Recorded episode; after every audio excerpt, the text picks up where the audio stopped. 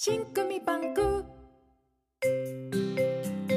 信組バンク presents heartwarming story。Talk about。この時間は信組バンク presents heartwarming story。世界や日本の名作実際の出来事をもとにしたショートストーリーなど毎週心温まるお話をご紹介していきます。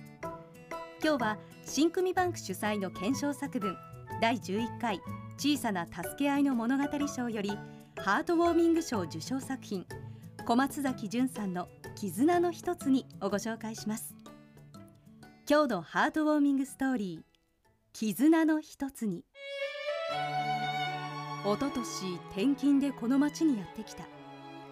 近くには駅がなく住民はバスを利用している。そのバス停でたまに見かける老婦人がいる目はうつろでどこか落ち着きがない誰が見ても様子がおかしいのは一目瞭然そんな時バスを待っている人たちは「こんにちはどうかされましたか?」と声をかけたり「少しそこで休んでいかれますか?」と話しかけるある時警察が来たのを見て彼女が認知症で徘徊をしていたのだと気づいた。去年6月のこと。バスを降りるとあの老婦人がバス停にいた。傘の使い方もわからなくなってしまったのだろうか。傘を持ったまま全身はずぶ濡れだった。一瞬ためらった後「こんにちはどうかされましたか?」と声をかけた。しかし彼女は何も答えない。だが雨が止むまでこっちで座っていましょうと言うとバス停の屋根の下に来てくれた。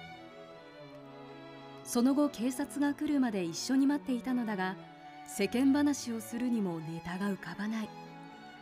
認知症だから何を話しても理解してもらえないんじゃないか。そんな考えが常に頭にあり結局一言も話せなかった。間もなく警察がやってきて僕が帰ろうとした時だった。彼女は2本持っていた傘のうち1つを僕に差し出した。いや家はすぐそこなんで大丈夫です。僕は雨の中を走り去った。その後息子と名乗る方から電話が来た。本当に助かりました。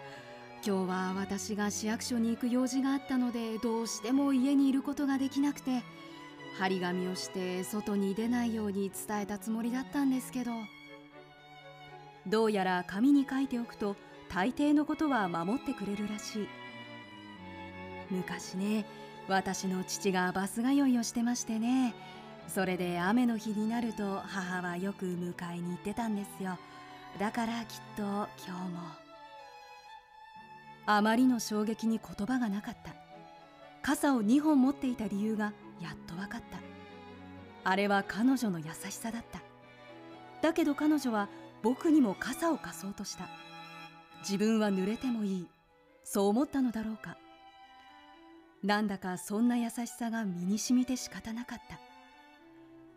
認知症だから何もわからないなんて思っていた自分が急に恥ずかしくなった。またご迷惑をおかけするかもしれませんがどうぞよろしくお願いします。僕はお互い様ですからと言って電話を切った。認知症であろうとなかろうと皆が思いやりを持って過ごせるっていいなと思った。人がつながり町がつながり優しさがつながる。